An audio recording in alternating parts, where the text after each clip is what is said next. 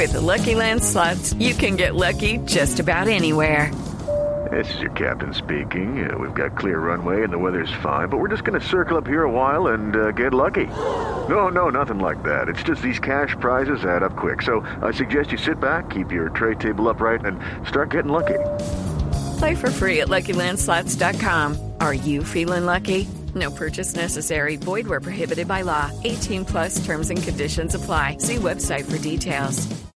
Mucha atención. Rusia está prometiendo en este momento una respuesta, dice comillas, fuerte y dolorosa a las sanciones de Estados Unidos. Se crece el conflicto desde Europa. Silvia Carrasco. Sí, Néstor, la verdad es que crece la preocupación porque ocurre que eh, Ucrania ya comenzó a movilizar a sus reservistas, ha llamado a todas las personas mayores de 18 años y hasta los 60 a estar preparados. También le está pidiendo a todos sus habitantes que salgan de Rusia, los ucranianos que viven en Rusia. Piensa tú que viven aproximadamente unos 3 millones de ucranianos allí en Rusia. Los ucranianos, para tener una perspectiva, son 42 millones de habitantes. Los que viven en Rusia son 3 millones y en esa zona que reconoció como independiente Rusia son 6 millones de personas.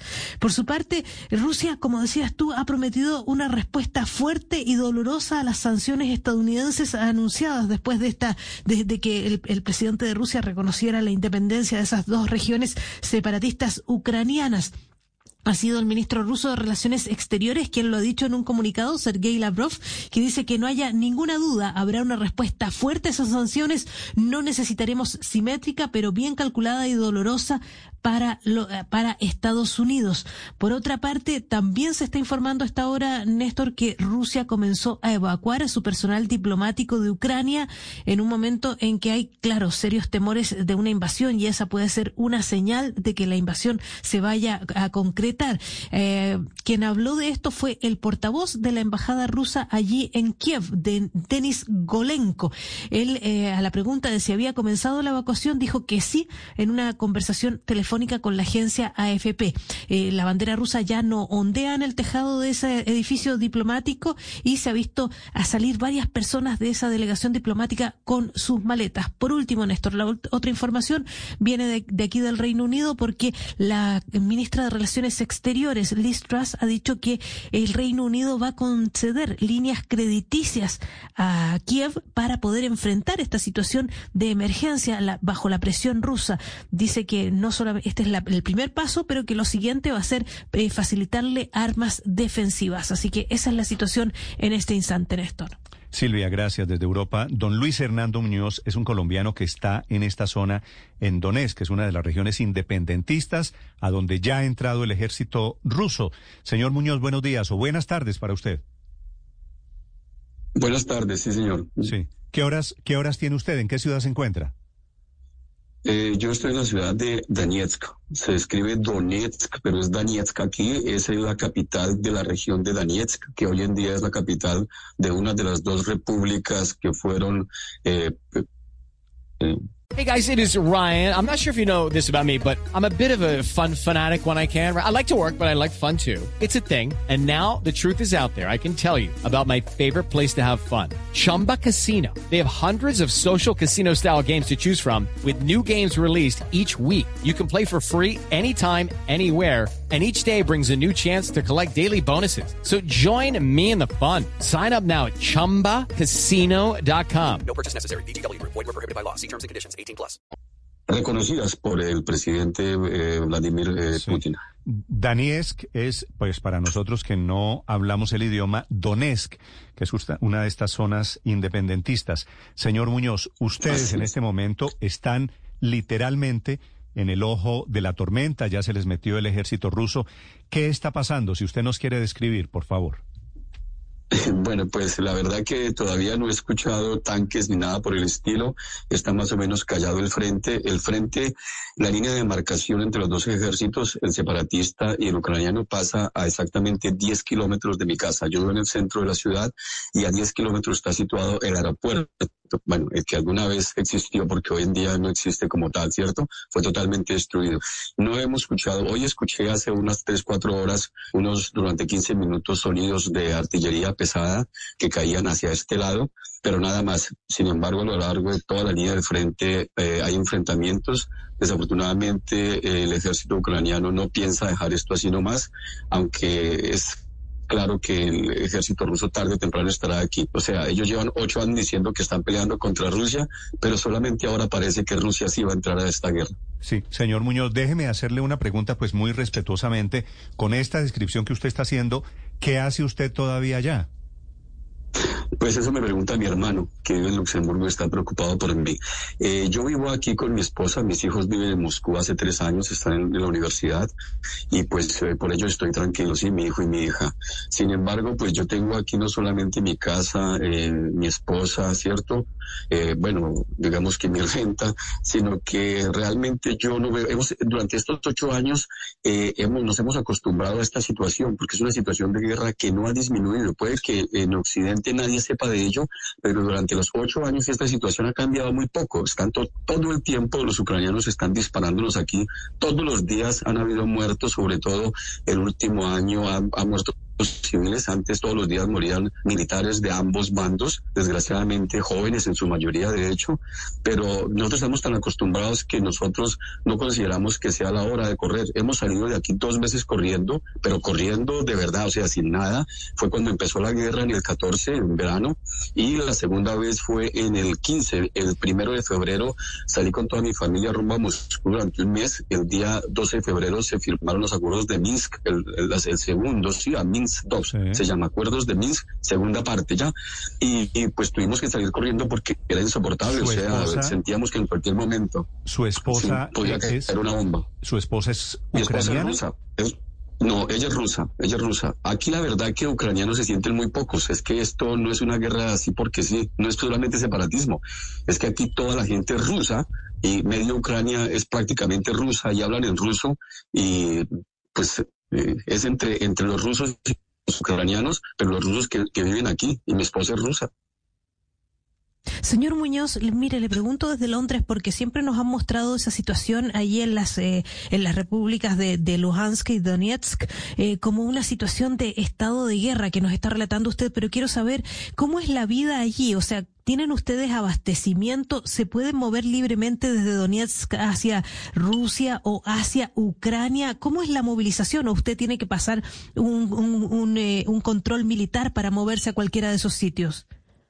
Eh, sí, de hecho, desde el momento en que pues, empezó la guerra, con el tiempo, al final del 2014 ya había, estaba casi la, línea de demarcación entre ambas partes, sí, la parte separatista y la parte de Ucrania, y habían controles militares de documentos. Desde esa época yo dejé de ir porque más de dos veces tuve mi, estuvo mi vida en peligro, y aparte porque eh, al ser colombiano y, o sea, yo, yo no soy blanco, yo no soy negro, ya, yo soy colombiano común y corriente, sí, del de medio, y no me parezco en nada a un ucraniano, como entenderá. Y por ese motivo, entonces, por primera vez en treinta y pico años, sentí que era indiscriminado porque eh, me tenían, me retenían hasta varias horas para comprobar mi identidad. Yo dejé de ir, pero la gente ah, durante muchos años ha tenido que sufrir esos, eh, esas bajezas que son comunes por parte de la gente ucraniana que está ahí en todos esos puestos de paso, y era difícil, pero está cerrado prácticamente desde que empezó la pandemia. Se han cerrado todos esos pasos. Es muy difícil pasar tanto hacia allá como hacia acá, pero todos nosotros tenemos aquí, los habitantes de estas repúblicas, eh, acceso eh, ilimitado pues a Rusia. Podemos ir en cualquier momento. Aquí quedaron muy pocas gentes eh, varadas, digamos así, extranjeros que no tenían pasaporte. Yo al principio sin ningún problema con mi pasaporte colombiano podía pasar hacia Rusia sin ningún problema. Después aquí las autoridades locales le dieron pasaporte local a todo el mundo y con ese pasaporte local en Rusia que fue reconocido en Rusia, todo el mundo puede ir allá y vivir y trabajar sin ningún problema. Sí. hacia Rusia es fácil pasar. Señor Muñoz, ¿y esa vida diaria cómo es? ¿Hay un transporte público que funciona? ¿Los supermercados, por ejemplo, están abastecidos o la gente ha ido a, desocuparlos, a, a comprar más de la cuenta, por ejemplo? Eh, no, pues todos estos años ha estado todo, eh, digamos que muy normal, ¿sí?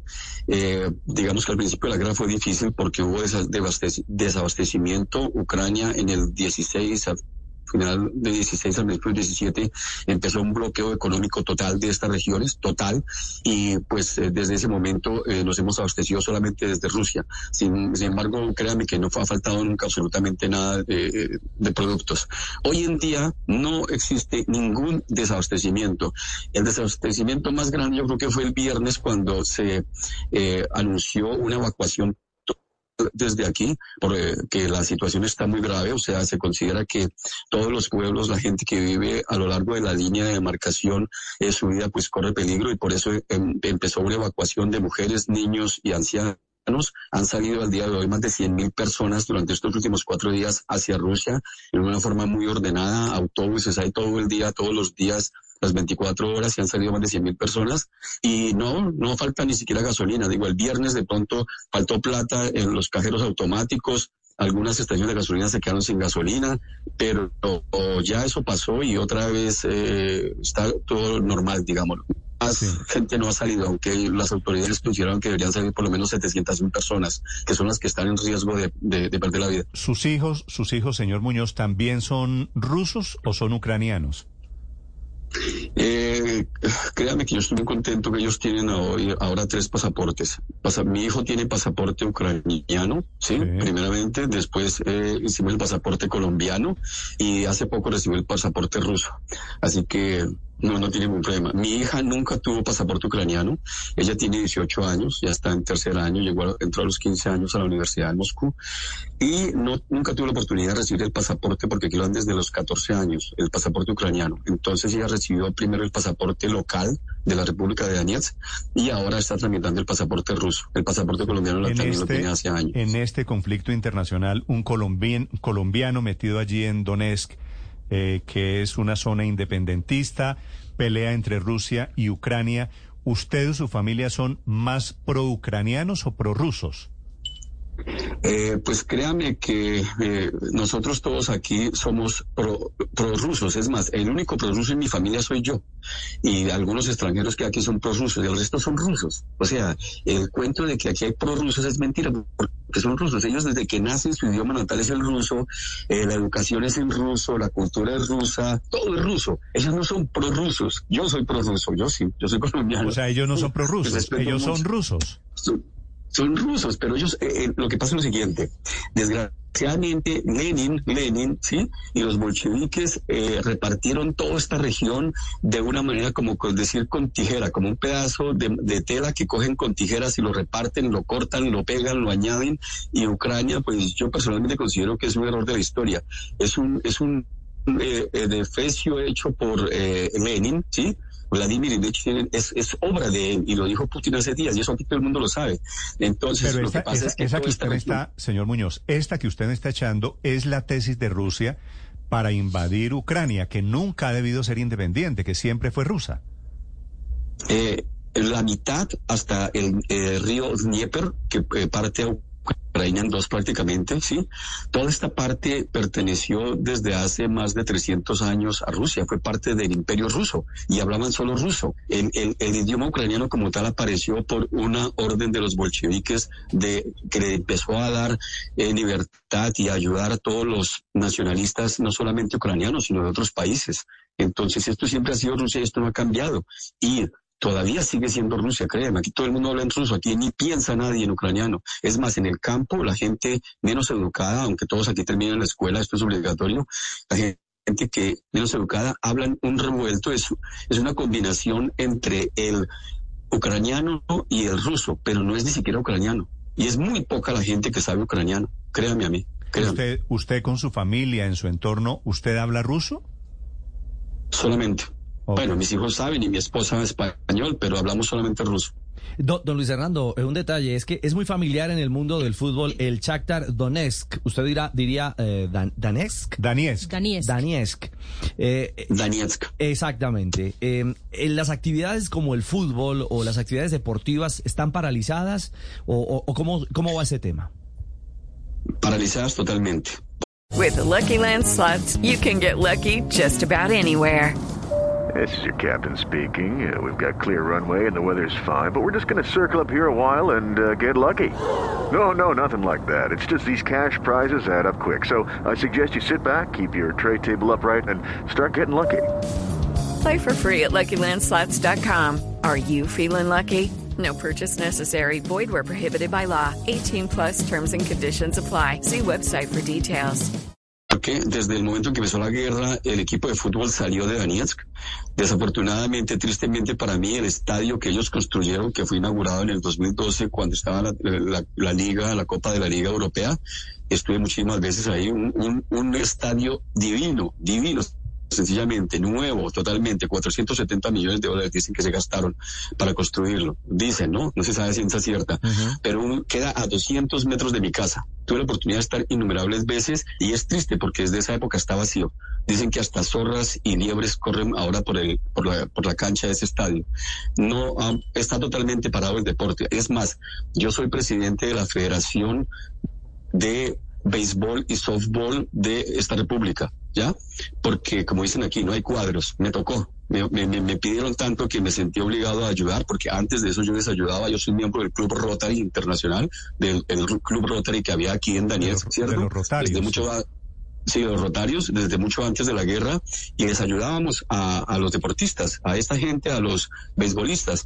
Y a mí me presentaron, alguna vez un cubano me presentó con los beisbolistas y yo durante 20 años he estado participando, pues los juegos y todo, sí, los partidos y mi hijo estuvo en la selección también de béisbol aquí, viajando por muchas partes y hoy en día le estoy ayudando, pero eso es casi imposible porque el deporte está todo parado, nosotros tenemos conexión solamente con Rusia, nadie nos ha reconocido, bueno, hasta el día tras de ayer y al, eh, al único sitio donde podíamos mandar a nuestros deportistas es allá a, a Rusia, ¿cierto? A que jueguen, a Crimea, eh, a Moscú, que hay varias canchas, ¿sí? A que participen en, en- en eso, pero de resto los deportistas, todos los deportistas de la República están muy limitados Pero desafortunadamente señor todo Muñoz, que usted hace estos temas de deporte por hobby o esa es su profesión.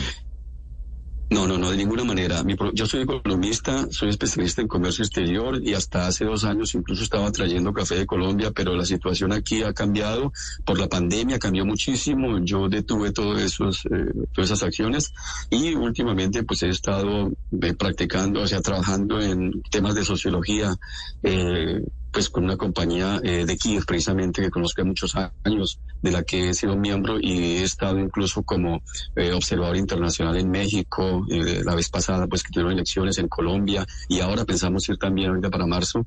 Desafortunadamente el, el- el comercio como tal aquí eh, está a un nivel muy bajo. Que, que no me convence. Esto es hobby, o sea, digamos que es más como una acción humanitaria, porque yo les ayudo, pues, por ayudarles, no sé, sin, Sí, sí. sin esperar nada en mire, cambio, sencillamente. Se- señor, señor Muñoz, como siempre, yo estoy más o menos habituado a descubrir colombianos en cualquier rincón del mundo. Me parece que la historia, la suya, allí en Donetsk, en Donetsk, es una historia maravillosa de un colombiano atrapado de momento tranquilo ante el ruido de la guerra. Ojalá esto no pase a mayores y ojalá pueda usted mantener su calma, la suya, la tranquilidad de su familia, señor Muñoz. Muchísimas gracias, le agradezco. Dios quiera que sea así, esperamos. Y prácticamente, pues en el momento en que fueron reconocidas repúblicas, todo el mundo aquí eh, dio un suspiro porque consideramos que ya la guerra está a punto de acabar. desde una de las repúblicas separatistas, desde uno de los bastiones, desde uno de los rincones en donde están pensando en una invasión rusa. Señor Muñoz, volveremos a hablar, si le parece. Con muchísimo gusto. Hello, it is Ryan, and we could all use an extra bright spot in our day, couldn't we? Just to make up for things like sitting in traffic, doing the dishes, counting your steps, you know, all the mundane stuff. That is why I'm such a big fan of Chumba Casino. Chumba Casino has all your favorite social casino style games that you can play for free anytime, anywhere with daily bonuses. That should brighten your day a little. Actually, a lot. So sign up now at chumbacasino.com. That's chumbacasino.com. No purchase necessary. Group. Void were prohibited by law. See terms and conditions. 18 plus.